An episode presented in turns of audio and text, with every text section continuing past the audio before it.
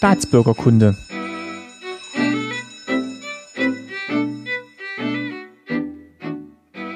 Folge 44, schönen guten Tag. Mein Name ist Martin Fischer und ich freue mich, dass ihr wieder zuhört bei Staatsbürgerkunde. Bei mir ist heute mein Papa Lutz Fischer. Hallo. Meine Mutter lässt sich für heute entschuldigen. Äh, wir haben ja gesagt, wir sprechen noch ein bisschen über Kunst und Kultur in der DDR und zwar das, was man so im privaten Bereich gemacht hat. Und da will sie uns heute mal das Feld überlassen, beziehungsweise dir, Papa, und einem speziellen Gast, den wir gleich noch anrufen werden. Und zwar ist das meine Oma, also deine Mutter. Mhm. Und ähm, ja, wie gesagt, wir haben darüber diskutiert, wie wir das heute machen mit der Folge. Und da sind wir drauf gekommen, dass ihr beide eigentlich ganz viel auch im privaten Bereich als Hobbys gemacht habt und euch da ganz viel umgetan habt. Richtig, also meine Mutter und ich, wir haben da in unserer Familie selber waren wir so am künstlerisch aktivsten, würde ich mal so sagen. Genau, und deswegen haben wir uns überlegt, nehmen wir sie doch mal telefonisch dazu. Das ist jetzt so ein kleines Experiment. Wir hoffen, das klappt alles. Also wir haben es vorhin schon mal probiert. Die Oma ist auch vorgewarnt. Ähm, ja, und jetzt würde ich sagen, rufen wir sie einfach mal an und versuchen mal rauszufinden, was man so alles im privaten, persönlichen Bereich in der DDR machen konnte. Los geht's.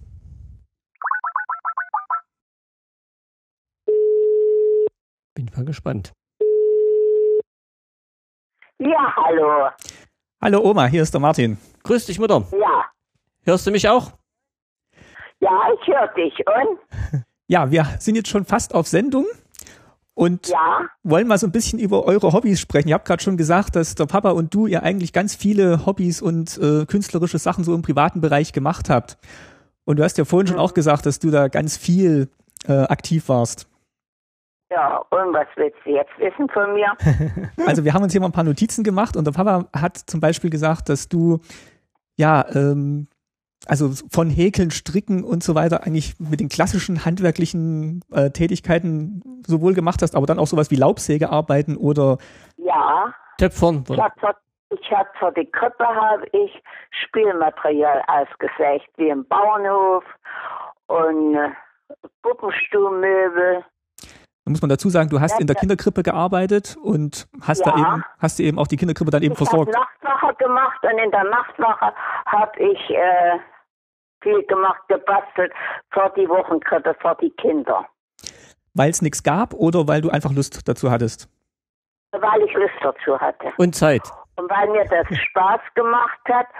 Und dann habe ich vor jede Gruppe habe ich Hausschuhe gehäkelt, äh, dass sie nicht immer barfuß mal aufstehen müssen immer. Stimmt, das hast du letztens erzählt, dass die immer barfuß da rumgelaufen sind. Da hast du gesagt, die Ja. brauchen was Warmes Und da anzuziehen. habe ich, da habe ich, da habe ich 58 Paar Hausschuhe gehäkelt. Vor jede Gruppe habe ich da Schuhchen gehäkelt. In, in welcher Zeit hast du das gemacht? Hast du das zu Hause gemacht oder während du dann nachts dort warst? Eine, weil ich Nachtwache gemacht habe. Und dann habe ich eben auch ähm, mal zu Hause gemacht. Aber sonst bin ich immer mit, mit meinen Kindern in Lummerweg gegangen und habe dort hier mit denen Sandkasten Borchen gebaut und da habe ich auch mal Strickzeug mitgenommen oder mal Häkelzeug. Also das hast du eigentlich immer mit dabei gehabt, Häkelzeug und Ja. Strickzeug, würde ich sagen. Ja, ja, ich hatte Ich immer, dich gar wo nicht ich ohne, ne? ging, ja, bin ich nirgends hin. In Urlaub, überall habe ich mal Strickzeug oder Häkelzeug oder zum Sticken mitgenommen. Ja. Nee, also du hast ja wirklich viel gemacht. Und auch zu Hause am Wochenende, das weiß ich noch. Also da, Ja, ja, ja, ja. ja, ja. Strickzeug lag immer Ich rum. habe, ich habe Läufer geknüpft, Ach geknüpft. ja, Teppiche, richtig. ja. Solche Wandbehange habe ich geknüpft. Und dann habe ich noch für die Leute Hosen genäht. Und das hast du ähm, alles selber dir gekauft, das Material, oder das hast du irgendwie zur Verfügung gestellt bekommen? Nö, das habe ich alles selber mir besorgt. Und da gab es doch billige, Sch- äh, wie zum Aussägen, da gab es doch so billige Schneidebretter, solche große Bretter. Mhm. Und da habe ich, hab ich vor der Krippe mal vor jede Gruppe eine Flugkartprobe gemacht, eine Eisenbahn. dass wir die draußen konnten an den Gartenzaun, wenn die draußen in der, äh, das Wochenende, wenn die dann ihre Sachen dran gehängt haben. Da haben wir dann, das haben die, die dann bemalt, ich habe es ausgesägt. Also es waren ganz lustige Eisenbahnen. Schade, dass ich keine Bilder habe. Das haben die noch heute in der Krippe. Wie hast du dir das beigebracht? Also woher konntest du das? Einfach durch Ausprobieren oder von der Schule früher noch? Nee, das habe ich mir alles, das habe ich mir alles selber ausgedacht. Also die Stricksachen hast du meistens aus Heften. Ja, ähm, Mal, ja, Hol- ja. hol aber die- auch viel zu, ja, ja. Weil so Ich beim habe alte Stricken. Gardinen oft getrennt und habe da davon Kissenbezüge gehäkelt. Ja. ja, also wie gesagt, von den die Strickmuster und so, die kann man sich ja schlecht selber ausdenken. Da brauchst du schon Vorlagen, oder nicht? Was, nö. Nee. Ich strick doch hier auch Zeug ohne Vorlagen. Jetzt muss man dazu sagen, gell, du hattest ja, also Papa, ihr wart ja sechs Kinder zu Hause Mhm. und du hast dann Nachtschicht Ja. gemacht. Also es ist schon Wahnsinn, dass ja, du da auch die aber in Zeit der Wochenkrippe von Montag bis Freitag. Und dann bin ich aber auch noch immer mit dem mit dem äh, Lutz, ne, mit dem Jens ins, ins äh, Volksbad gegangen. In der Woche einmal zum Schwimmen. Und du hast die ganze Zeit hergenommen. Äh, du musstest ja dann auch dich um ja, Familie kümmern und dann noch die Arbeit nebenher. Ähm, und dann noch. Ja, und dann habe ich, dann hab ich noch zehn Jahre die Oma und Opa gepflegt. Bin ich immer nach Burbeck gefahren. Hm. Ähm, der Papa hat gesagt, du hast dann auch teilweise Sachen verkauft, die du selber hergestellt hast. Ja, also das war die Holzbrennerei. Ich habe äh, mit der mit der Rolladenadel haben wir uns Figuren gedreht, äh, äh, so mit der Zange so äh, Schnecken gemacht und so. Mhm. Und dann habe ich ähm, Kästen und und Bürsten und und dann haben wir so äh, Quelle äh, gebrannt. Und das habe ich ins Kunstgewerbe geschafft. Die vor allem, vor allem so Teller und sowas, gell? Naja, äh, ich habe meistens äh, so Kleiderbürsten. Ich habe hier auch noch welche da liegen, äh, da hängen. Und dann hatte ich auch äh, Kammkästen. Das gab es früher solche Holzkammkästen Mhm. Ja, oder ja. Schalen. Ja. Und, und dann so kleine Schachteln. Das habe ich alles gebrannt. Mit der, an der Gasflamme die heiß gemacht, die Genau. Nadeln. Jawohl. Und dann habe ich mir selber Muster ausgedacht. Mhm. Und du hast gesagt, du hast es ins Kunstgewerbe gebracht. Was heißt das? Das war, äh, naja, wie soll ich sagen, das war ein Geschäft in der Saalstraße. Die hatten äh, so kunsthandwerkliche ähm, die Tischdecken gewebt und, und mh, da gab es da drin, da gab es alles und da habe ich das hingeschafft und das haben die verkauft. Ja, also zum Großteil industriell hergestellte Sachen waren da drin zu kaufen. Da gab es den Ja, Töpfereien ja, ja. Sachen und äh, Schnitzereien und, ich sowas. hab halt- Und dann habe ich auch noch ähm, so Keramiksachen gemalt. Richtig, genau, wollte ich mir auch noch sagen. Du hast auch noch Keramik gemacht. Äh, aber, bevor wir bevor wir zur Keramik kommen, wollte ich was einfügen.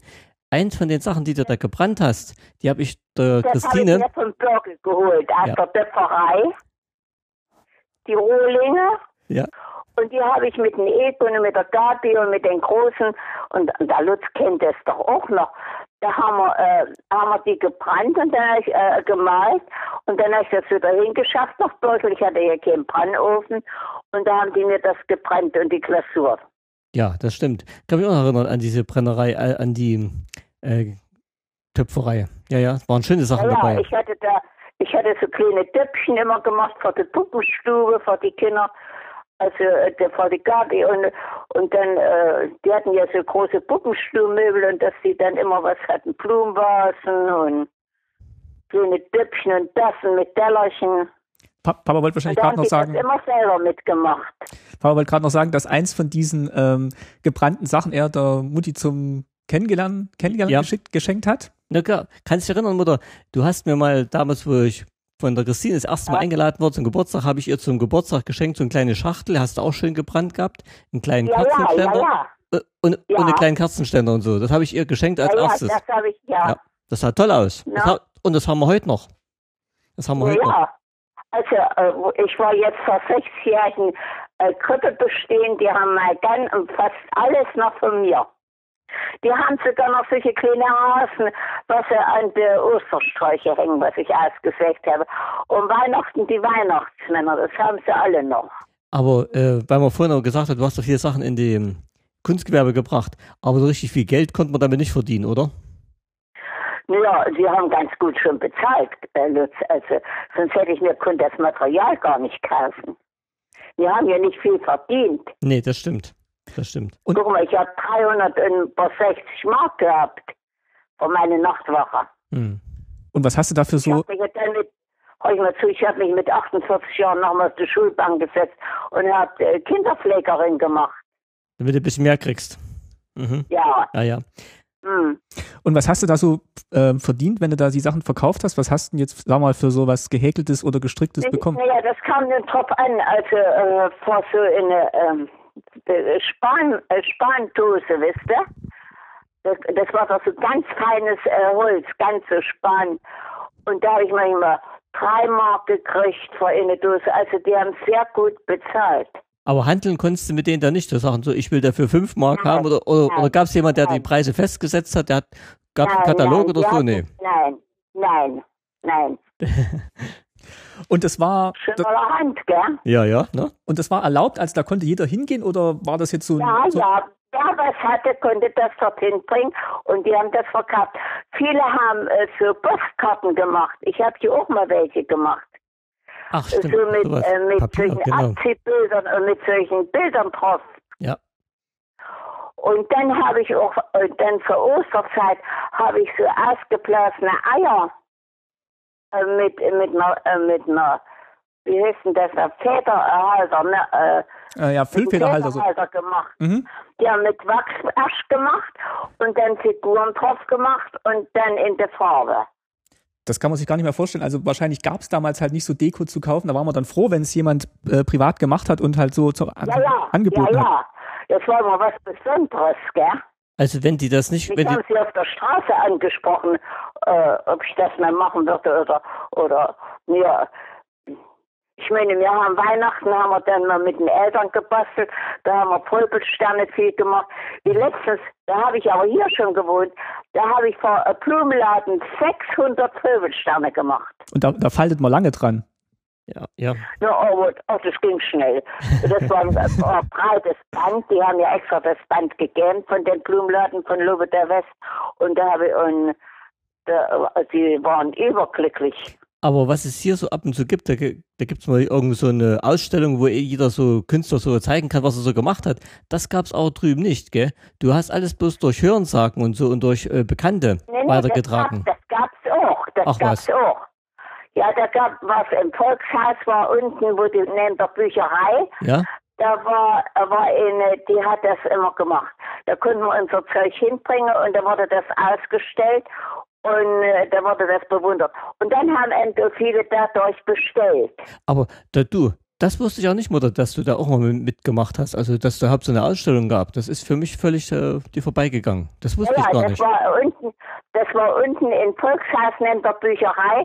Da habe ich immer mal einen Gegenstand hingeschafft und äh, da wurde das auf den Tisch mit hingestellt und der Name und wo man wohnt und welche Straße.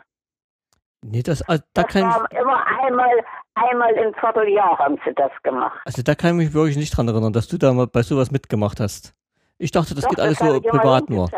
Ei, toll. Nee, das habe ich mal, naja, äh, das war ja auch privat, äh, äh, Lutz. Die haben das dort hier nicht verkauft. Das könntest du dir bloß angucken, was wir da gemacht haben. Da Aha. war ich hier nicht alleine. Da war Ach ja so. auch noch die Frau Borchert und, und noch ein paar, die auch da mitgemacht haben. Und da haben wir das hingeschafft. Gut, bei den Ausstellungen, die ich gemeint habe, hier, die es jetzt hier so im Westen gibt, da verkaufen die es auch gleich. Also da stellen die Nein, nein, ihr Sachen aus nein, und die können es dann gleich verkaufen. Nein. Das gab's nicht. Nee, nee, das, Genau. nee, das, äh, dann kam sie privat zu mir. Oder dann in, in die Salzstraße, in das Kunstgewerbe. Weißt du, wo wir immer ganz froh waren? Ich war doch Lehrer und ich, wir waren immer ganz Ja. froh, wenn wir irgendwelche Eltern hatten, die sowas wie du gemacht haben, die, die man mal Mhm. einladen konnte und dann sagen, hier, zeig mal den Kindern, wie man sowas macht. Und da haben wir auch für Weihnachten so Ja. gebastelt. Da war ich immer froh, wenn ich solche Eltern hatte, die sowas konnten. Hast du sowas auch mal gemacht? Bist du auch eingeladen worden? Mal in Ja. so eine Schule? Ja, ich war mal äh, bei, bei Jens in der, in der Klasse und bei der Petra. Siehst du? Bei der Frau Koronowski war ich mal und bei der Frau Mütter. Und, was habt ihr da gebastelt? Was hast du denen da gezeigt? Äh, da habe ich dann gezeigt, wie man malt, wie man die, äh, die kleinen Töpfchen bemalt. Und dann, hör ich mal zu, ich, wo, ich nach, wo wir nach Jena gezogen sind, da habe ich äh, Handarbeit dort gehalten in der Westschule. Unterricht. Ja, Ey, das wusste ich aber auch nicht mehr, Mutter. Wann war denn das? ja, das war, wo der Jens, in, wo der Lutz in, äh, Egon in die Schule kam. Da hat die Frau Korn, da hat das der Frau Kornowski erzählt, was ich alles mache. Und da kam die mal und da hat gesagt, Mensch, wir haben niemanden und das wäre schön. wenn- Da habe ich dann gezeigt, wie man stricken Also wenn lernt. es also der Egon war, dann war es vor meiner Zeit, dann weiß ich das wirklich nicht Ja, mehr. ja, ja, ja. Guck mal, da ist, wann ist denn dann zur Schule gekommen? Da ist äh, 52 geboren. Und, äh, da ist äh, mit sechs Jahren oder sieben Jahren ist er an die Schule gekommen. Also äh, das war Anfang der 60er Jahren. Mhm. Ich habe noch nicht gearbeitet, Ja. da, äh, äh, Lutz. Mhm. Haben das denn viele gemacht ähm, um, um dich rum oder warst du, warst du da was Besonderes, weil du so viel machen konntest und selber gemacht hast? Ja, ich habe äh, äh, in der Schule, Ne, überhaupt, also auch wenn mit, mit Häkeln, Häkeln, Stricken, Brennerei, ja, Arbeit. ne, da habe ich, also, das sind immer welche, die Frau, ähm, oh, das sind immer welche in die Krippe gekommen, das durfte hier gar nicht sein, dass da fremde äh, Frauen kamen in die Krippe. Da habe ich das Stricken gezeigt und alles. Äh, Also hier so selber Da getroffen mit, immer welche. ja, und hast dich auch mal mit den anderen getroffen und euch gegenseitig so einen kleinen Zirkel selber gemacht, das gab's doch bestimmt auch, oder? Nee, nee, Nee? nee. Das hat man alles privat Nee. gemacht, alles zu Hause für sich. Ja, alles privat, ja. Das war alles privat, was ich gemacht habe. Also ich muss sagen, ich habe äh, viel gemacht und wo ich jetzt in der Krippe war und habe mein Zeug gefällt, da standen mir die Tränen in den Augen, wie die das noch in Ehren halten. Das ist super. Aber ich Also, habe die haben gesagt, das gibt's, das gibt's nicht noch einmal. Ja. Da war da, äh, waren welche da von Geren überall, da haben sie gesagt, ach, das ist die, die Frau Fischer. Das ist die Fischerin, die so viel gebastelt und gemacht hat. Sachen sind wir, wo haben sie das immer hergenommen? Ich sage, das ist mir alles so in der Nacht eingefallen. Was ich sagen wollte, also äh, das Basteln und so, das habe ich bestimmt mit von dir äh, überkommen. Ja, aber, ja. aber in der Ja, Familie, die bin ich der Einzige gewesen, der so viel gebastelt hat, oder? Wir hatten, nee, die Gabi macht, hat auch viel gemacht. die Gabi, was hatten die gemacht? hat viel mit ihren Jungs auch gemacht. Also das muss ich sagen. Ja, aber was hatten die Hm. gemacht? Au- Außer Stricken. Irgendwas gemacht. Die hat, die hat so sehr äh, viel Bilder gemacht, so Scherenschnitte. Aha, okay. Ja, stimmt, Schermstein Ja. habe ich, auch- hab ich auch mal gemacht, so aus, Ton, aus Tonpapier. Ja. Ja, das habt ihr auch mitgemacht. Und dann, der Lutz hatte doch die Praktika. Ja, genau. Das, ach, die, übrigens, das war eine Zeitschrift. Also es gab auch viel, einige Zeitschriften. Da gab es die Praktika und da waren immer so Basteltipps drin. Das stimmt. Ja, Mhm. ja. Und, und wo ich vor drei oder vier Jahren in Berlin mal war, da ist an der Spree gerade rüber von, von Dom ein DDR-Laden. Ja, stimmt, da war haben ich, noch. Warst du mal drinne? da war ich mal drin, ja? Da ist ein Museum auch. Ja. Da, ist, da gab es noch solche Plastereierbecher mit den Gitterhähnen. Ja, Genau. Mhm. Und da gab es auch die Praktika, äh, Atze und Bummi. Ja. Das gab's alles da drinnen. Also so als Zeitschriften für diese, gerade fürs Basteln und fürs Häkeln und Stricken, da gab es ja schon einige. Wie gesagt, ich kenne die Praktika, da gab es einen Technikus und da Ja. habe ich, da hab ich eigentlich meine Sachen hergenommen, weil ich habe viel so mit Elektrik und sowas auch gemacht. Ja. Und, Und- der, und der Lutz hat, der Jens hat nämlich auch viel gebastelt dann. Und was hast denn du für Zeitschriften gehabt? Du hast auch einige gehabt. Die Bramo, was hast denn du noch alles? Wo hast denn du deine? Ich habe ich hab das immer, wissen wir kriegten in der Krippe immer eine, ah, Mensch, so eine internationale Zeitschrift. Ich weiß nicht, Mensch, ich habe die noch hier irgendwo heften. Und äh, da waren auch immer solche Tipps drin, du. Aber du hast, Und da davon habe ich auch immer was rausgemacht. Das war internationales äh, Heft, war das. also ich kann mich erinnern, wir hatten einige Zeitschriften zu Hause. Du hast ja alles abonniert, gell? Ja, ja, die liefen ja alle auf mich, die Zeitschriften ich alle, habe gell? ich alles gemacht. Ja, Ja. ja. Ne? Da hat Also man jede das Menge. ja immer was hattet.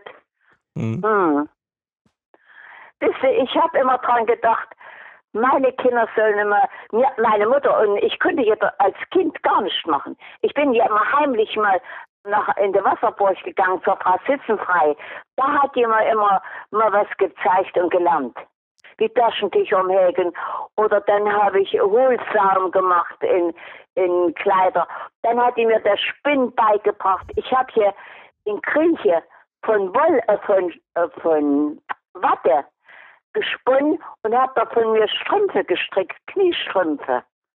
Was, weil du jetzt gerade sagst, so mit Stricken und so, äh, von der Großmutter, von, da gab es doch noch die, hier die richtige, die Schafswolle. Da wurden auch immer Ja. Rocken gestrickt und Pullover und, Ja, ja. und Schals. Das waren schöne Sachen. Die haben gut gehalten. Ja, ja. Also ich habe sehr viel gemacht. Ich möchte das mal verhausen. Das habe ich auch gerade überlegt. Wenn du das alles, was du gemacht hast, zusammennehmen würdest, Töpfern, Brennerei. Stricken, Sägen, Häkeln. Also das muss eine unwahrscheinliche Menge sein. Also da füllst du eine ganze Wohnung, oder du könntest eine eigene Ausstellung machen, weißt du das? am, am Mittwoch war meine Frau da. Da habe ich gezeigt, dass ich wieder solche Schuhe gestrickt habe und so, jetzt holen sie und so Schals gestrickt habe. Und, und sie sagte, du bist doch verrückt. Und ich sagte, na guck dir mal da draußen, ich hier wieder aus. Hm. Na, ich sagte mal, wie machst du das von dem Alter? Äh, aber in der DDR haben wir das doch auch viel gemacht, weil es noch mal viele Sachen gar nicht gab. Gerade mit den, Ja, hier, ja. gerade mit, dem, hier mit den Guck Strümpfen und Schals und so. Äh, vor die, guck mal, äh, vor die Eisenbahnplatte. Platte. Ja. Das hab ich gebastelt. Kleine Zelte und alles, gell? Kleine Männchen von Perlen. Ja. Und hab da so kleine Zelten drum gewickelt, hab solche, solche kleinen Büppchen gemacht, solche Wollbüppchen, wisst ihr? Hm, ja, die Wollpüppchen kann ich mich auch erinnern. Ja, das stimmt. Das war eine ganz große Mode eine Zeit lang. Genau. Ja, die haben wir dann immer an den an den Reißverschluss dran gehängt oder an die Schultaschen. Richtig. Da habe ich immer solche kleine Wollbüppchen gemacht. Jetzt haben wir hier noch einen Zettel liegen, da steht jetzt noch drauf, modische Maschen. Ist das, war das ein Heft? Ja, das war eine Zeitschrift, Ja, ne? ja. Da waren sowas das war drin. äh, Heft. Ah, okay. Ja, ja. Und da hat man dann auch so Mhm. Tipps äh, beziehungsweise Strickanleitungen drin gef- gefunden. Ja, ja, ja. Also ich muss sagen, habe ich heute noch welche davon. also ich muss sagen, so das äh, Bastelmaterial, was es in der DDR gab, da gab es auch große Abteilungen, wo du viel kaufen konntest. Da konntest du alles Mögliche holen. Von die vom Sägen bis über diese Ja, ja. ja. Brennereien. Also gab es schon zu ja. kaufen. Aber Also auch, ich habe mein Zeug auch immer alles gekauft bei, äh, wisst ihr wo? ne? In der, in der, sagen wir in der, in der, in der Zwetschgengasse, wo dann die, äh, die, ähm, ach, die man nach der Sprachen tut, gearbeitet hat. Ja, okay. Und den Laden gibt's heute noch. Und da habe ich viel gekauft. Da habe ich die Schneidebretter und das Sperrholz, das habe ich von der gekriegt. Aber, aber alles gab es immer dir, dir nicht zu kaufen, gell? Würde ich sagen. Ja, meistens doch Taulen und so, das haben wir alles gekriegt. Da waren Drechsler äh, irgendwo, die haben die, die Perlen gebracht. Also das, das gab's schon. Aber gab es vielleicht mal irgendwann mal immer so, da gab es immer mal so äh, Trends, wo jede Menge, wo alle immer dasselbe gemacht haben. Und dann gab es die Sachen manchmal immer nicht, weil die dann eben schnell weg waren. Gerade Sperrholz gab es eine Zeit lang nicht und so. Ja. Also ich habe immer, ich habe immer Schneidebretter genommen. Ja, das stimmt. Weißt du, da gab's doch früher solche, äh, solche ähm, Kuchenbretter und das Ja. habe ich genommen und habe alles noch weg. Mhm. Und dann, weißt du, was ich noch gemacht habe? Ich habe mir vorne vom Gemüseladen, wenn es da Apfelsinen gab, das waren in solchen Sparholzkisten drin, ne? Da habe ich mir die alle äh, geholt. Und da hast du dann draus Sachen gebastelt. Ausgesägt, ne? Ja, Ja. ja. Da habe ich kleine Handwachen gemacht vor der Krippe, kleine Lastautos. Gibt es da noch irgendwelche, Mhm. gibt gibt's die noch oder gibt es da noch Fotos davon oder so? Also würde ich ja echt gern mal sehen. Also ich habe bloß noch die Schablone von, von dem Bauernhof. Aber wenn du sagst, die, die Kinderkrippe, die hat das noch, da könnte man ja theoretisch mal hingehen, wenn man in Jena ist und sagt, zeigt mir das mal. Äh, in der Krippe um. Ja? Das können wir machen. Wenn wir Das- mal in Jena sind, Nicht- da gehen wir mal Das vorbei. komische, das ist eine komische Leiterin jetzt, du. Da muss ich mal brauchen, muss ich mal brauchen, wenn die eh nicht da ist. Ach, wir können ja mal Bescheid sagen, Ah. wenn wir wieder, wenn wir wieder in Thüringen sind, dass wir mal ähm, uns ankündigen, damit Also ich kann dir aber die, äh, die Motive kann ich dir alle zeigen, was ich, das habe ich noch alles. da kommen wir das nächste Mal vorbei. Da gucken wir uns das mal an. Da guckst du dir das mal an, was ich alles noch habe. Ich habe das alles aufgehoben immer. Okay. Okay, Oma, ähm, der Papa und ich, wir reden jetzt gleich noch ein bisschen über, ähm, ja, über Meine- seine Hobbys, über sein Zauberhobby. Ähm, Ah? ich würde dich nachher vielleicht nochmal kurz anrufen, wenn wir hier fertig sind mit der Aufnahme, aber schon mal vielen Dank, dass du dir die Zeit genommen hast, dass wir hier kurz drüber sprechen hör konnten. ich mal zu, das ist doch klar, dass ich euch da mal helfe. Okay. Ja, Ähm, das ja, hat mich jetzt richtig gefreut, dass man wieder mal so richtig alles aufgeputscht hat von früher, gell? ja, das hat, fiel uns jetzt gerade ein, haben wir gesagt, das machen wir jetzt kurz und rufen Aber dich. wisst ihr, was ich auch noch gemacht habe? Ich habe auch Körbe geflochten. Ja, das willst du nicht mehr. Körper? Groß oder klein? Ja, ich habe, nicht mehr? da war in der Krippe, äh, hatte ich, hatte ich eine, eine Studentin von der Tschechei und da kam die an und hatte solche, äh, von der Tschechei hat die das mitgebracht, das Material so, äh, so nicht weite, das war was anderes. Das war schon so geteilt und das haben wir in die Schüssel gelegt, Wasser nein. und da war das geschmeidig und da haben wir Körbe geflochten und äh, Weinuntersetzer, vor der Weingläseruntersetzer. Oje. Das habe ich Mama auch noch gemacht. Du konntest wirklich alles machen. Also ich kann, ich kann nicht mal einen Bruchteil davon. Ja, ich habe viel gemacht. Also wenn dir noch was einfällt, Mutter, dann, dann schreibst du es uns mal oder sagst uns mal später. Das, das wird der Martin dann noch aufschreiben und in seine Sendung mit veröffentlichen. So, also nur schriftlich dann. Naja, da machte man. Ja. Du weißt jetzt so ungefähr, was man alles so gebastelt hat. Ne, ne, alles eben nicht mehr. Haben wir. Kommen wir zu Scheuertücher. Da haben wir uns in die Wohnstube gestellt, den Tisch weggerückt. Und da haben wir als Scheuertücher haben wir Fäden durchgezogen. Das waren solche Waffelscheuertücher. Und da haben wir äh, Kissenbezüge gemacht. Ja. Das, Das- habt ihr alle mitgemacht. Mhm. Das will ich auch noch, das stimmt. Da kann, mich, da erinnern? da kann mich noch dran erinnern, dran erinnern, das stimmt. Da hast du recht. Aber das ist schon sehr, sehr lange her, Mutter. Wir Ja. haben schon viel gemacht mit dir mal zusammen. vor, was wir alles gemacht haben, Ja. gell? Oh, wenn man so dran denkt, Menschenskinder, Ja. nee. Nee, es war schon schön, Oh. Mutter, Ja, was das, wir alles gemacht Zeit. was man alles mal also, konnte. Was Ja. man alles mal konnte. Ja, ja. Nee, ich mache ja noch viel. Und ich muss sagen, ohne dich hätte ich dann, Frauen sagen immer, Mensch, du bist verrückt, was du noch alles kannst, und was du alles willst. Also, du nimmst das in der Hand und da kannst du was davon. also ich muss sagen, ohne dich hätte ich auch wahrscheinlich nicht so viel Interesse gehabt Nö, an diesem ganzen nö. Basteln und so weiter. Nee, das, das sagt Mutter, der das war toll von dir. Der Egon spricht immer, das hätten wir alles nicht gekonnt. Guck mal, da hat äh, da habe ich doch einmal mit den Haselnüssen solche kleine Wiegen gemacht zu Ostern äh, zum dran zu hängen. Da hat er, da draus hat der Egon mit, äh, mit seinen Kindern Schiffe gebastelt. Ja. Ich habe noch ein paar, glaube ich, da, Also man ich, gesagt, Weihnachtsbaum hängt. das ging an mir irgendwie vorüber, dieses ganze handwerkliche Basteln und Ja. ich war da, also nicht mal zeichnen oder so. Ich, Hm. Nee, das habe ich mit Martin nicht groß beibringen können. Nee, nee, das hat er, das war nicht so Ja, seine also Fach. ich habe mir immer die Zeit genommen. Zwar gleich immer ein großes Donnerwetter gekriegt, ich sollte lieber meine, meine Hausarbeit machen. Ich gesagt, die lässt man nicht weg. Okay, Euer Vater war gemeine manchmal durch.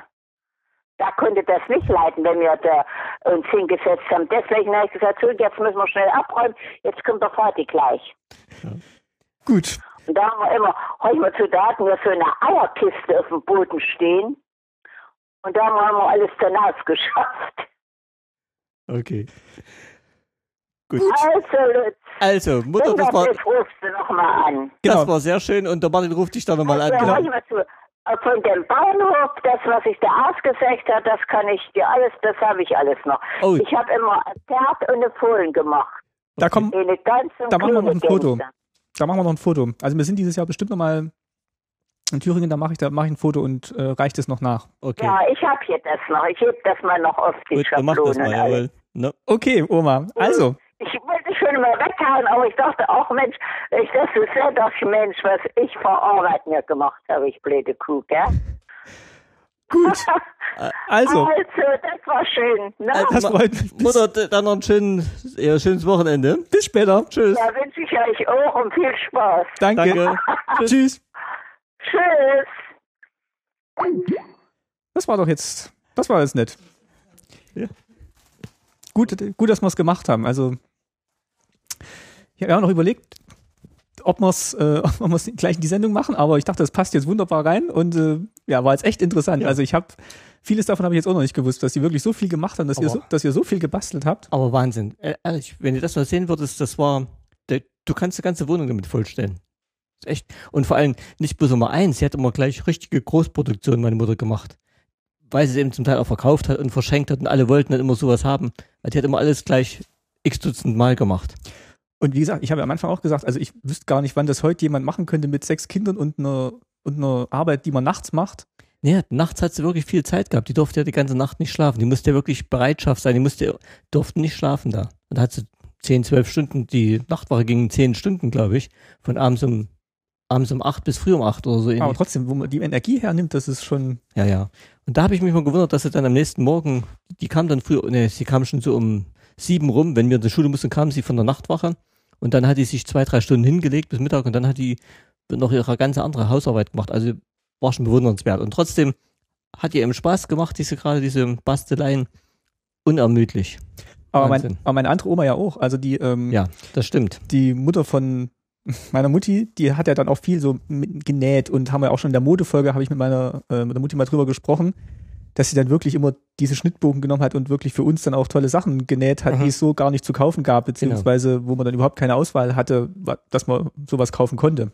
Also ich glaube, wenn, wenn diese, ähm, diese privaten Künstler nicht sowas gemacht hätten, so zu Hause, ich glaube, da hätte es in den Kunstgewerbegeschäften zum Teil auch schlecht ausgesehen. Es gab ja viele Sachen, die, die hast du gar nicht zu kaufen gekriegt. Ja, oder das Leben wäre halt wirklich sehr spartanisch gewesen, weil du wirklich nur das Nötigste gehabt hättest, aber gerade so Deko-Sachen zu Ostern oder zu Weihnachten, das hättest du ja gar nicht kaufen können, das wäre dann auch ein bisschen triste Feste gewesen. Ja, das stimmt schon. Ne? Aber wie gesagt, da haben wir dann alle mitgemacht bei den Kindern, so gerade im, wenn solche Weihnachten, Ostern und sowas waren. Das war eben für uns immer.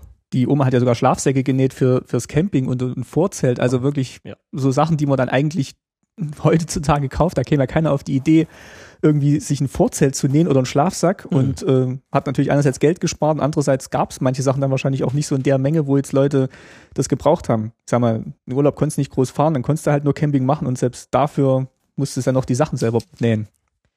Also wie gesagt, solche Künstler gab es alles mögliche. Also meine Mutter hat jetzt mehr das gemacht, was wir vorhin gesagt haben, aber da gab es auch Künstler, die haben so äh, auf Metall so äh, die Treib Treibarbeiten gemacht, so mit Hammer und einem kleinen Meißel, da haben die was reingeritzt und so.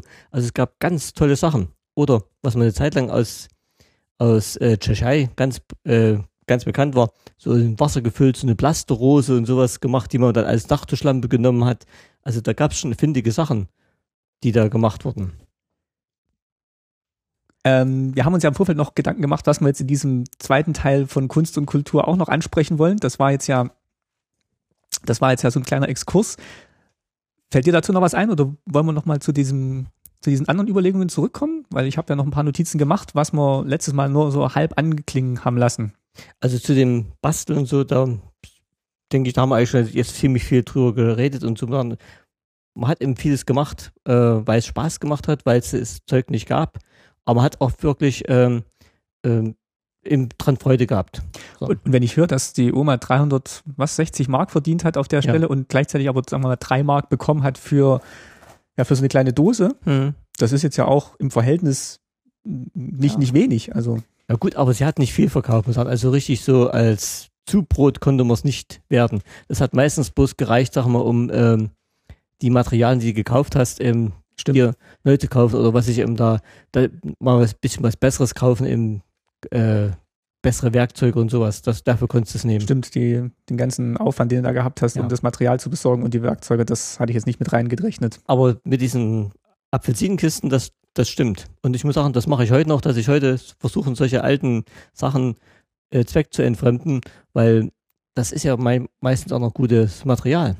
Das ist witzig, weil das läuft jetzt ja heute all- also nur so neumodischen Begriffen wie äh, Live-Hacking und äh, ja, wir zweckentfremden Sachen, die wir bei Mhm. Ikea kaufen. Ja. Und eigentlich haben das die Leute schon immer gemacht. Sie hatten bloß nicht so toll klingende Namen dafür, Ja. sondern es ist einfach kreativ sein im, im Mangel dann. Oder wo man nicht akzeptieren will, dass man alles irgendwie immer kaufen muss. Also ich muss sagen, solche Basteleien oder Kunstgewerbe haben eigentlich viele Familien gemacht, muss ich sagen. Nicht alle, aber da gab es schon viel. Da hat, da hat meine Mutter recht. Du hattest ja vorhin gefragt, ähm, ob die Oma in so einem Zirkel war. Mhm. Und wir haben uns vorhin mal überlegt, was gab es denn überhaupt so für Einrichtungen, wo man als Erwachsener dann auch hingehen konnte, um eben jetzt künstlerisch tätig zu sein. Also heute würde man ja sagen, man geht zur Volkshochschule. Äh, Volkshochschule gab es ja, glaube ich, auch in der DDR. Ja, mhm, gab es auch richtig, genau. War die auch so ein bisschen künstlerisch angehaucht oder ging es da eher um, also ich habe mal nachgelesen, es klang jetzt so, als ob es da eher um zweiten Bildungsweg ging und Ja. Das stimmt. Also Volkshochschule gab es zwar auch ein ähm, bisschen was so zum Kunst, kunstgewerbliche Sachen, aber das war wenig. Das war ein ganz kleiner Bruchteil, muss ich sagen. Weil das war immer verbunden auch mit Material und sowas. Und da hatten eben sich die Volkshochschulen ein bisschen schwer getan, sowas in größeren Mengen zu besorgen. Wenn du das für dich gemacht hast, hast du ja bloß kleine Mengen gebraucht. Aber wenn du, wenn du so eine Arbeitsgemeinschaft machst, dann musstest du auch zum bestimmten Zeitpunkt die bestimmten Materialien haben. Und das war im DDR eben ziemlich schlecht zu planen.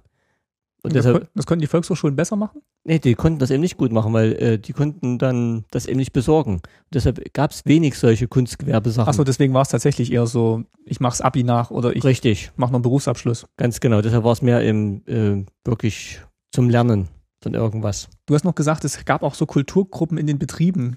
Das stimmt. Also jede, fast jeder Betrieb hat ein oder zwei Kulturgruppen unterstützt. Ob das jetzt, sagen wir mal, äh, eine, hier irgendeine Chor war, ob das jetzt auch äh, irgendwas, äh, eine Tanzgruppe war oder so. Da hat eigentlich jede Gruppe, jeder Betrieb sowas versucht aufzubauen, weil erstens gab es dafür immer Punkte, weil wenn du äh, sozialistisches Kollektiv werden wolltest und ausgezeichnet werden wolltest und dafür eine Prämie kriegen wolltest, musstest du nicht bloß ähm, gute Arbeit machen, du musstest auch künstlerisch oder kulturell was vorweisen. Das sind die, die Brigaden zum Teil auch in äh, Theaterveranstaltungen gegangen, aber ganz viel hat gezählt, wenn sie selber was gemacht haben. Und da wurde es eben unterstützt, wenn sie ähm, da vom Betrieb äh, so eine Gruppe gründen konnten und da was machen konnten. Also das war schon äh, gern gesehene Sache. Und man konnte wahrscheinlich dann auch eher an Materialien kommen als Betrieb? Das auch, ja, muss ich sagen. Ähm, Beziehungsweise für eine Tanzgruppe brauchst du jetzt ja nicht so viel, aber vielleicht hatten die dann doch noch eher die Möglichkeit, so ein bisschen Ausstattung zu bekommen. Äh, meistens haben es dann die Betriebe so gemacht, äh, jeder Betrieb hat ja äh, Sachen hergestellt, da gab es auch Abfälle oder zweite Wahl und sowas.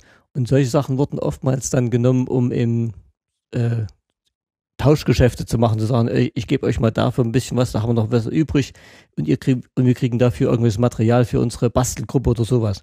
Das haben die Betriebe schon gemacht. Ich habe ja da mit Volker Schramm gesprochen, der in der Station in Lübbenau tätig war. Und der hat auch gesagt, wie schwierig es eigentlich immer war, an diese Elektronikkomponenten ja. zu bekommen, um halt den Schülern beizubringen, wie so ein, wie so ein Widerstand oder so ein Schaltkreis funktioniert. Also es war auch immer eine Jagd nach Bauteilen, wie er es erzählt hat.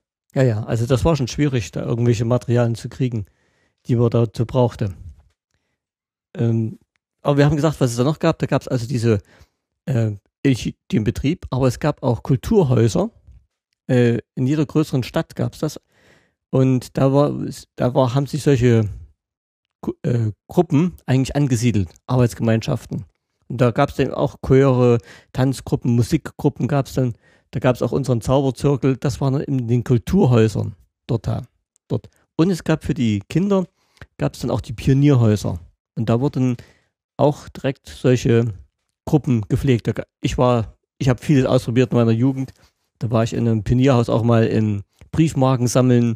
Dann gab es einen Modellbau ähm, äh, Club, dann gab es einen Modell Eisenbahn-Club, da gab es welche, die irgendwas anderes gesammelt haben. Also da gab es für jede Sparte eigentlich irgendwas. Aber da haben sie sich bloß getroffen und hat jeder seine Sachen mitgebracht. Also du bist da, du hast praktisch bloß einen Raum gekriegt. Du bist da auch angeleitet worden, zum Teil den, bei den Kindern, bei den Pionieren. Aber wie gesagt, Material war immer ein Problem. Warst du dann später als Lehrer auch mal in so einem Pionierhaus und hast da angeleitet oder hast du es nur als Schüler erlebt? Äh, nee, also ich, ich war ja dann Lehrer Mathematik, Physik und da hat man mich angesprochen und die Lehrer waren angehalten, Lehrer mussten das machen. Jeder Lehrer musste mindestens ein bis zwei Arbeitsgemeinschaften leiten, neben, also außerschulisch.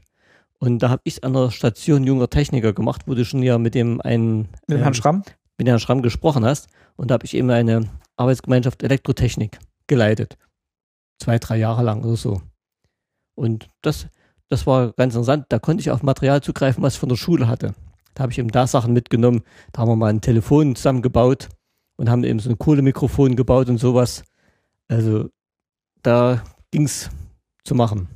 Wenn man jetzt nochmal so in diesen künstlerischen Bereich reinguckt, klingt es ja eher so, als ob das dann die begeisterten Leute eher so für sich gemacht haben. Es gab jetzt nicht so nicht so eine Kleinkunstszene in dem Sinn. Also habe ich jetzt sowohl bei der Oma als auch bei dir nicht so rausgehört, sondern der, der es machen wollte, der musste dann halt irgendwie schauen, dass er seine Materialien zusammenkriegt. Und ähm, gab jetzt aber vielleicht nicht so nicht so eine Kleinkunstszene. Du hast gerade gesagt, du warst im Zauberzirkel. Das war ja dann schon so eine kleine Vereinigung immerhin mal. Ja, also doch, doch muss ich sagen, also es, es, es gab schon solche Gruppen, wie gesagt, in, in, den Kulturhäusern, da haben die sich eben dann dort auch getroffen und haben eben dann sich ausgetauscht und so so eine Kleinkunstszene gab es schon, muss ich sagen. Aber die war meistens sehr regional. Und äh, es sei denn, diese Gruppe, diese Tanzgruppe, diese, ähm, äh, was ich, die irgendwas hergestellt haben, die Modelleisenbahngruppe, sind sehr bekannt geworden. Dann konnten die auch mal überregionale Veranstaltungen besuchen. Da gab es natürlich auch große Ausstellungen mal, da gab es große Chorwettbewerbe, das gab es natürlich alles auch. Aber, ja. Wie war das dann im Zauberzirkel? Kriegst du dann also die hatten ja auch so eine Monatszeitschrift zum Beispiel, ja. die muss ja auch irgendwie finanziert worden sein. Hat das der Verein dann selber finanziert oder? Nee, nee das musste, das, ähm, wenn du in diesen Kulturhäusern warst, Die haben dir quasi bloß einen Raum zur Verfügung gestellt. Also der Zauberzirkel war auch in dem Kulturhaus. Richtig, Mhm. auch ein Kulturhaus. Da gab es einen Zuschuss vom Rat der Stadt, ganz wenig, aber das war meistens bloß so, damit du Verbrauchsmaterial äh, ersetzen konntest oder damit du mal irgendein Plakat oder sowas drucken konntest. Dafür hast du Zuschüsse gekriegt, das war wirklich minimal. Das meiste haben wirklich die Leute alles selber bezahlt, gerade weil du sagst, die Zeitschrift, die musstest du selber bezahlen. Und die wurde aber nicht verkauft, auch so. Die, die gab es gar nicht öffentlich zu kaufen. Das mögt bei anderen ähm, kulturellen Zirkeln anders gewesen sein, aber beim Zauberzirkel war es so, die wurde bloß in dem Zauberzirkel an die Mitglieder verkauft, die da, da waren. Das heißt, du bist hingekommen und da hast du alle zwei Monate hast du dann äh, gesagt, hier, so das neue Heft ist da und wer will es haben, kostet 10 Euro, äh, 10 Mark. Dann hast du dann 10 Mark gegeben, hast das Heft bekommen. Also es wurde nicht so öffentlich groß verkauft. Ähm, du bist ja dann auch aufgetreten als Zauberer, beziehungsweise deine Zauberkollegen durften auch auftreten als Zauberer. Man, hat ja dann, wenn man seine Kunst dann so perfektioniert hat, will man es ja auch vor Publikum zeigen. Wie war denn da das Reglement, wann man auftreten durfte und was musste man da beachten? Also Kunst möchte ich sagen, zu dem Zeitpunkt, wo ich es gemacht habe, da war ich so zwischen 12, 13, 14, 15 Jahre bis 17 Jahre habe, habe ich es gemacht. Ähm, Kunst war, kann man da nicht äh, richtig sagen. Aber ähm, es war wie bei allen Sachen, so auch wie bei den Kleingärten oder so, es war alles organisiert und geregelt und reglementiert. Also du konntest jetzt nicht einfach sagen, ich habe jetzt mir ein Zauberprogramm erarbeitet, ich frage mal in der Schulklasse rum, welche Genau. Eltern das auf der Geburtstagsfeier sehen Genau. will und gehe dann dorthin. Nee, durftest du nicht. Du durftest wirklich nicht irgendwo auftreten das, und dafür Geld verlangen, das war nicht erlaubt. Weil das dann sonst eigenerwerbliche Arbeit abseits von dem Kollektiv Ah. gewesen wäre oder Ne, ich weiß nicht. Ich- glaube, die, die hatten immer bloß Angst, dass sagen wir, irgendwo sich so Grüppchen bilden, die sie nicht unter Kontrolle hatten. Und deshalb haben sie versucht, überall ihre Finger auszustrecken und gesagt, wir mischen da mit und wir bestimmen, wie das läuft. Und wenn wir bloß einen Überblick haben. Wir lenken da nicht, aber wir wissen, was da läuft. Und wenn es in die falsche Richtung läuft, dann, dann schreit mal ein. Also es war wirklich so, durftest nicht selber auftreten. Äh, wenn du natürlich irgendeine Geburtstagsfeier aufgetreten bist als Zauberer und kein Geld genommen hast, hat keiner was gesagt. Ich habe auch äh, in der Schule dann eben ab und zu mal bei Pioniernachmittagen was vorgezaubert und so. Hat natürlich keiner was gesagt. Aber du durftest nicht zu fremden Leuten gehen und Geld verlangen. Dann musstest du einen Ausweis haben. Ich habe hier den mal mir rausgesucht. Ich habe ein einziges Mal gekriegt. Und um den zu kriegen, musstest du, da gab es jedes Jahr oder alle zwei Jahre, weiß ich nicht genau, gab es dann so einen, eine Veranstaltung, eine Einstufung nannte die sich das, Einstufungsveranstaltung alle, die dann auftreten wollten, mussten sich da anmelden mit der Sparte, die sie machen wollten. Das war im Grunde bunt durcheinander. Da saß dann eine Jury von, von fünf, sechs Leuten. Du warst auf der Bühne und hast eben gesagt, so, jetzt kommt, jetzt kommt der Zauberer sowieso und jetzt kommt eben der Sänger sowieso und der Gitarrist und so. Da hast du dein, dein Repertoire vorgespielt und die Jury hat dann nun bewertet, ja, also das ist jetzt, da gab es verschiedene Stufen. Ich habe zum Beispiel nur die Stufe, Leistungsstufe 2 gut bekommen. Und diese Stufen wurden dann ähm, entsprechend bewertet. Das heißt, ich durfte für meine Leistungsstufe 2 Einzelstundensatz 7 bis 10 Mark nehmen. Steht hier drin. wie alt warst du da? Da war ich 15, habe ich nachgerechnet. Und da musste man schon sich so einstufen lassen, wie bei Deutschland sucht den Superstar. So ungefähr, ja. So, und da hast du dann so einen Ausweis gekriegt und ohne diesen Ausweis durftest du wirklich nicht für Geld auftreten. Das war nicht erlaubt. Selbst als 15-jähriger Schüler konnte niemand sagen, hier, ich gebe dir mal 10 Mark, zauber mal bei uns auf dem Gartenfest. Richtig. Durftest du nicht machen. Also es wurde bestimmt gemacht, das gab es bestimmt, aber es wurde nicht gemacht. Und neben diesen Ausweis hast du immer noch so eine Einschätzung gekriegt. Mhm. Da steht bei mir zum Beispiel drin, magische Darbietung, Lutz Fischer. Da steht drin, bla bla bla. Also, Ne, kannst ruhig mal vorlesen? also Einschätzung, vorausgesetzt für diese Einschätzung muss werden, dass es der erste Auftritt dieses jungen Lutz Fischer war. Jedes gesprochene Wort muss aber sitzen und das ist in dem Alter schwierig. Positiv für diese ist die mit jugendlicher Frische im Alter des Darbieten vor, entsprechende Vortragsweise und so weiter. Und dann gibt es ein paar Empfehlungen, dass eben der, Leitung, äh, der Leiter des Zauberzirkels von Jena mich noch unterstützen soll und äh, mir bei der Entwicklung helfen soll. Und das habe ich eben die als ähm, Auszei äh, nicht als, als Zulassung bekommen. Das heißt direkt, die hier direkt Zulassung für die anleitende Tätigkeit im künstlerischen Volksschaffen. Bist du dann nächstes Jahr wieder hingegangen und dich zu verbessern und mehr Geld zu bekommen? Ja, habe ich gemacht, aber da bin ich durchgefallen. Da bist du, mit 16 hast du, dann durftest du dann gar kein Geld mehr verdienen. Nee, durfte ich nicht mehr machen. Und zwar beim zweiten Mal bin ich, da habe ich bis zum Schluss an meinem die Programm gearbeitet und gefeilt und habe es nicht nur, hier nicht genug geübt. Also das heißt, es war zwar fertig, aber es hat, es saß nicht. Und da haben, das sind, das sind die Tricks alle daneben gegangen. Und da war meine äh, Zauberfreunde ganz sauer und haben rumgeschimpft mit mir, wie ich es, wie ich es hier so blamieren konnte und so. Und das war auch der Grund, weshalb ich dann nicht mehr hingegangen bin zum, zum Zauberzirkel. Wenn hier drauf steht Zulassung für die anleitende Tätigkeit im künstlerischen Volksschaffen, was waren denn die Kriterien, nach denen man solche künstlerischen Leistungen anbieten durfte? Ich denke mal, du konntest jetzt nicht mit irgendwelchen satirischen Liedern über Doch. übers Politbüro auftreten. Nee, das nicht, aber du hast ja schon, das ist ja das wieder, du hast ja schon ganz genau überlegt, was du da machst. Du wusstest ja genau, das sind ähm, welche von, hier steht drin, Rat des Kreises und so weiter, kommen die da, die nennt sich direkt vom, warte, wenn hier steht es im Brief drin, wo habe ich den Brief? Da. Da steht drin, das ist von, gab es direkt eine eigene Abteilung im Rat des Kreises, die nennt sich Bezirkskabinett für Kulturarbeit. Also das, das sind schon paar Beamte, die da kommen. Und da wusstest du genau, bei denen kannst du jetzt keine satirischen Lieder übers Politbüro bringen. Also du wolltest eine Zulassung haben und da wärst du dumm gewesen, da zu provozieren. Waren diese Kriterien irgendwie einsehbar, nach denen Nee. da bewertet wurde? Also die konnten einfach sagen, Ja. also gut, die haben ja noch Bewert Bewertung geschrieben, aber die konnten dann einfach sagen, das war jetzt einigermaßen ausreichend, dafür darfst Ja. du jetzt irgendwie fünf äh, Mark nehmen. Genau, richtig. Und ich muss sagen, damals, wo ich die Zulassung bekommen habe, eine von den Juroren, die hat mich sogar dann engagiert. Das war mein einziger bezahlter Auftritt, den ich jemals hatte. Also hast du die Karte gar nicht zum Einsatz bringen können Nee. später. Nein. Ähm, was ich aber auch noch gerade hier vor mir liegen habe, was es oft gab, sind so, äh, wenn ich sage mal, eine Betriebsfeier war oder wenn im, in der Schule irgendwelche Feiern waren. Da konntest du dann aber trotzdem auftreten, hast ja kein Geld verlangt dafür. Ja, ich habe ja auch mal Gitarre vorgespielt in der Schule oder habe auch mal so ein kleines Genau. Zauberprogramm gemacht. Da gibt es dann immer ja, schöne Urkunden, die man Richtig. dann mit nach Hause bekommt. Da habe ich jetzt mal eine hier und da habe ich, die ist auch von 72 aus demselben Jahr.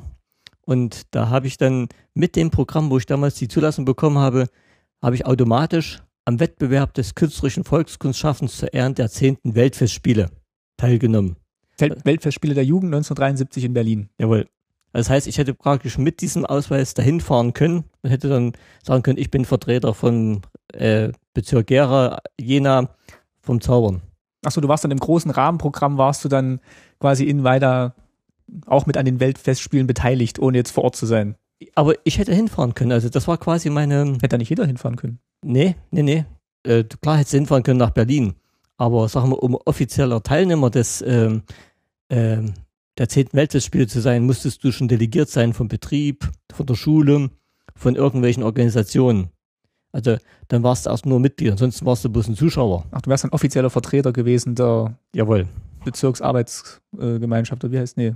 Du bist auch rausgegangen aus dem Bezirksleistungsvergleich. Ja. Für die magische Darbietung. ja, also so Urkunden hat man echt oft und viel gekriegt. Also es hat wahrscheinlich wenig gekostet und man konnte so eine Art Anerkennung aussprechen, ohne dass es mit Ja. Geld und äh, Wertsachen verbunden war. Ähm, was mir auch noch einfällt, weil du vorhin gesagt hast, mit dieser Zauberzeitschrift und so, das war immer ganz kurios. Also die Zauberzeitschrift, die war super, muss ich sagen. Die war besser als die, was man jetzt kriegt. Jetzt ist die Hälfte mindestens Werbung drin. Und wirklich so, was dich als Zauberer interessiert, das hast du da, erfährst du heute in den Zeitschriften kaum noch. Damals war wirklich 80, 90 Prozent war wirklich Zauberei. Und, äh, aber es war immer 10 Prozent ungefähr drin, auch Politik. Da hast du am Anfang immer ein Vorwort gehabt, äh, der Parteisekretär sowieso ruft wieder aus so künstlerischen Höchstleistungen auf und sonst irgendwelche Sachen oder wenn Parteitag war, auch die Volkskunstschaffenden des Betriebes sowieso haben sich wieder angestrengt und ein tolles Programm auf die Beine gestellt. Es war immer Agitation dabei. Also im Zauberzirkel dann selber nicht. Mit den Zauberfreunden hast du dich natürlich nur über deine Zauberei unterhalten und was es da so an neuen Sachen gibt. Aber in den Zeitschriften, die offiziell kursierten und was gedruckt wurde, da hatten sie überall ihre Finger drin und ähm, musstest du das mit in Kauf nehmen. Hast du noch von anderen selbstständigen Künstlern erfahren? Also jetzt gerade in Weida oder Jena, gab es da so bunte Gestalten, wo man gesagt hat, oh, der ist ein freier Künstler. Da fragen wir uns aber auch, wie der sein Geld verdient. Oder gab es da wirklich auch welche, die geachtet und erfolgreich waren und ja, mit ihrer Kunst leben konnten? Also bei dem, ich muss immer von dem Kreis sehen, wo ich war, also in den Zauberkünstlern, äh, die sind regelmäßig aufgetreten, so wie ich auch, also als nebenberuflich. Aber die hatten alle einen richtigen Beruf, wollte ich. Also die hatten alle einen richtigen Beruf und haben auch so eine, Aus so eine Zulassung gehabt, die waren im äh, ne, äh, Laienkünstler, eben auch mit Zulassung. Aber es gab natürlich auch richtige Künstler, das mal bei den Schauspielern und so. Und in Weiter gab es zum Beispiel einen Maler, Sakulowski, der hat von seinen Bildern, von der Malerei der Bilder gelebt. Und das ging. Also der hat glaube ich, nicht viel gemacht. Also das war so eine bisschen schillernde die Gestalt. Der hat da ziemlich außerhalb vom, von weiter gewohnt, hat so einen äh, Art Bauernhof gehabt mit einer riesen Werkstatt dran, wo er seine Bilder gemacht hat. Der hat ja zum Teil auch ganz große Bilder gemacht für Betriebe und sowas, Auftragsarbeiten. Und der war auch schon bekannt. Und ja, das waren solche Sachen, das gab's. Das habe ich nämlich bei der Recherche auch rausgefunden, dass viele Künstler halt hauptsächlich von so Auftragsarbeiten gelebt haben klar, also entweder von Privatpersonen oder halt eben aus dem, aus dem staatlichen Dienst, also sei es jetzt ähm, ja, bildende Kunst oder darstellende Kunst. Aber das Problem war, wenn du so Künstler sein wolltest und du wolltest von diesen, von den, davon auch leben, dann hast du dich natürlich diesen ganzen politischen Kram direkt unterworfen. Du warst wirklich abhängig. Du konntest nicht frei entscheiden, was du jetzt künstlerisch machst. Du musstest alles vorher abstimmen, musstest sie absegnen lassen, ob das auch genehmigt ist, ob da nicht irgendwo aneckst, ob das nicht irgendwo ähm, falsch rauskommt oder so. Also da musstest du ganz aufpassen. Zum Beispiel, ich könnte mir vorstellen, bei unseren Zaubern, du durftest nicht hin, hingehen, so wie der Uri äh, Geller und sagen, ich habe hier übersinnliche Fähigkeiten, ich kann Gabel verbieten, die, die verbiegen. Ich glaube, da hätten sie dich aber als Künstler ganz schnell abserviert, weil sie gesagt haben, passt mal auf, das passt nicht unser sozialistisches Bild rein. Oder ich kann Gedanken lesen oder ja. die Gedanken beeinflussen. Richtig, genau. Also das sind, das sind ähm, kapitalistische ähm, Einflüsse und so, das kann man natürlich nicht dulden und das, das ging nicht. Aber jetzt zum Beispiel der Maler, ich sag mal, wenn der jetzt, ich weiß nicht, was der gemacht hat, aber wenn der jetzt Landschaftsmaler war, das war ja unverfänglich, da konntest du wahrscheinlich, ja. konntest auch gut die Bilder verkaufen. Irgendwo in einem Rathaus hängt dann immer so ein schönes Bild. Also er hat keine Landschaftsbilder gemacht. Er hat, äh, wirklich so Personen gemalt, Bauern, Arbeiter und sowas. Also der musste schon abstimmen.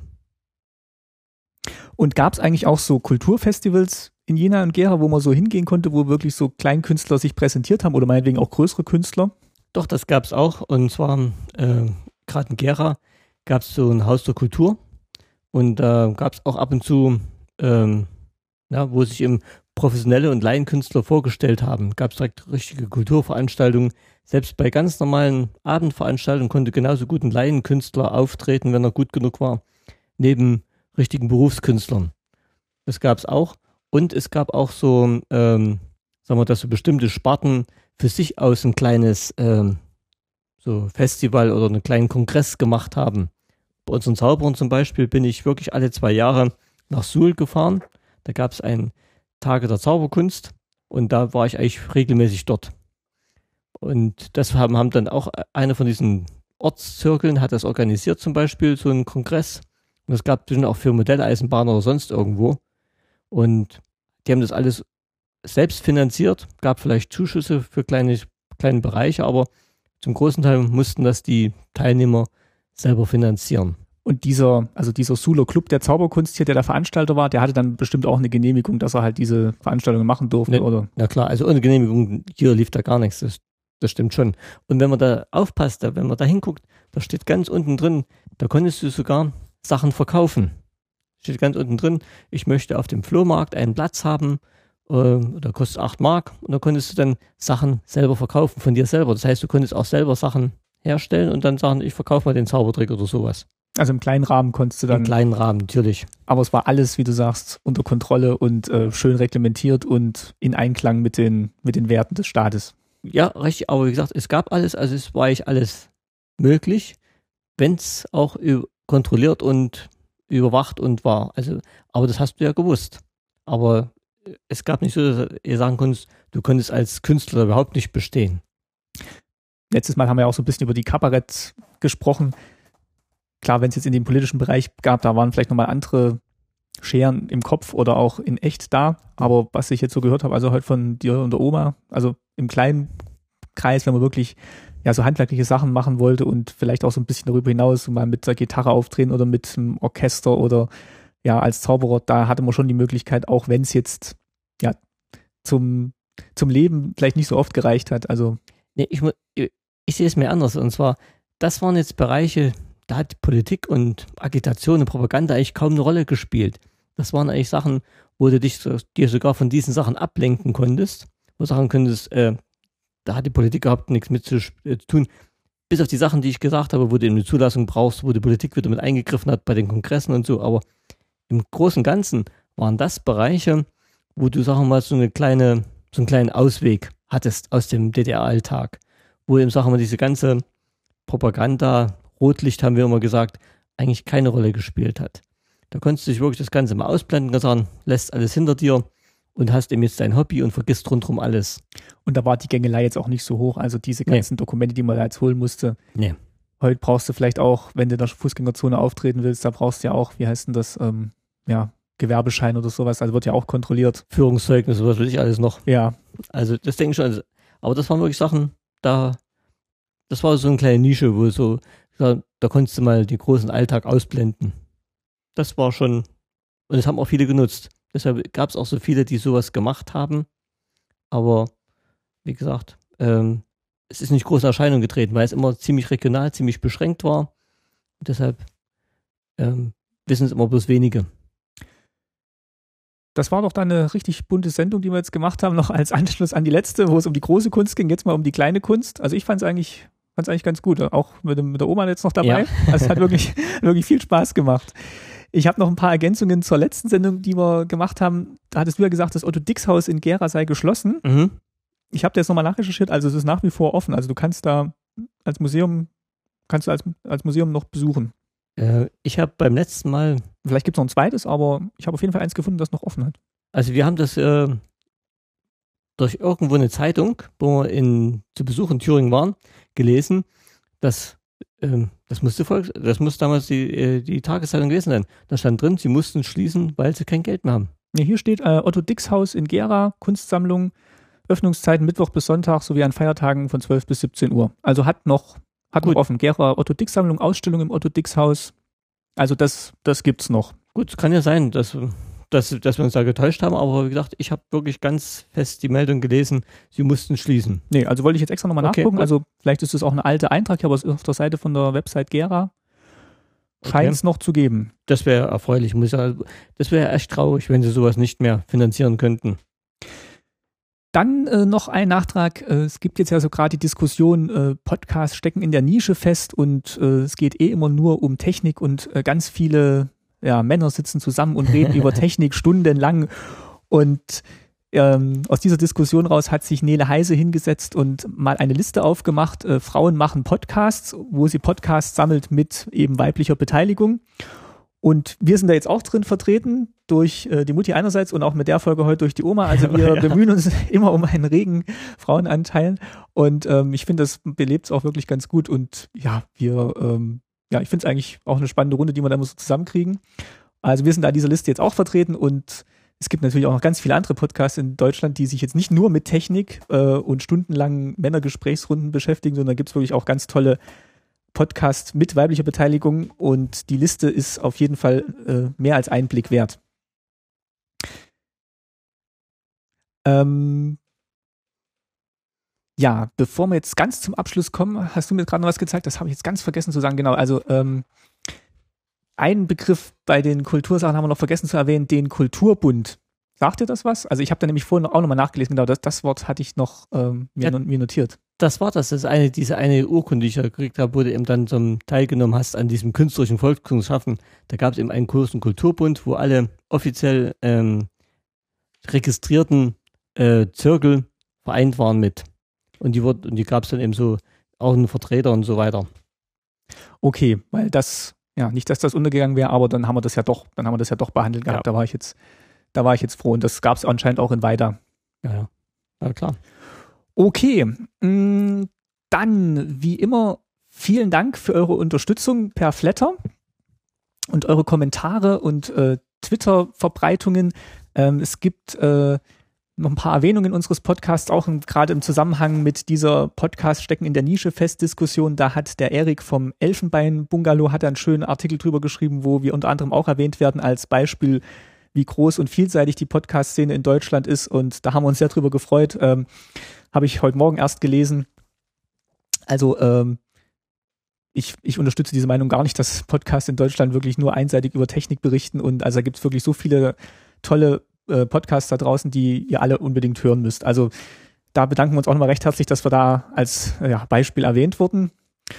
Und ähm, unser Gespräch oder mein Gespräch, das ich mit Martin Hase, Kai Biermann und Konstanze Kurz in Berlin geführt habe über DDR-Sprech, ist jetzt auch nochmal erschienen beim Neusprech-Blog, also bei dem Blog, das die drei da zusammen betreiben und ähm, ist auch nochmal als Podcast bei denen rausgekommen. Also vielleicht hat uns der eine oder andere da auch schon mal gehört oder dort zum ersten Mal gehört. Da freuen wir uns auch sehr.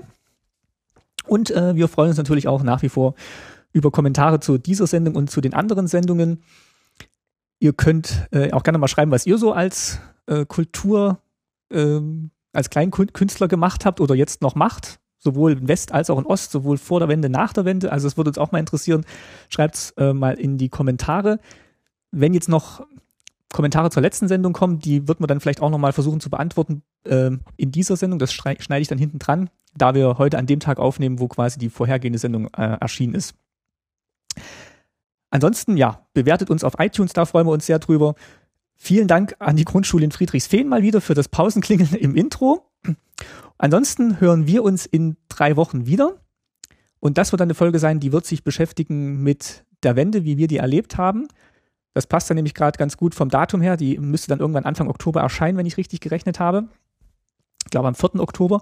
Und da wollen wir mal drüber diskutieren, wie wir so die Wende erlebt haben und ja, so die Monate und Wochen davor. Und danach. Und danach, ja, genau. Kurz danach so. Mhm. Also, und wenn wir noch Kommentare haben, schneiden wir das danach auch noch hinten dran oder es erscheint in der Wandzeitung. Folgt uns einfach auf Twitter, Facebook, Google Plus und Up.net. Da erfahrt ihr immer das Neueste, was sich hier so tut. Und ja, es geht einfach weiter mit Staatsbürgerkunde und hoffentlich noch ganz lange. Okay, hoffen wir auch. Dann vielen Dank fürs Zuhören und bis bald. Tschüss. Tschüss, bis zum nächsten Mal.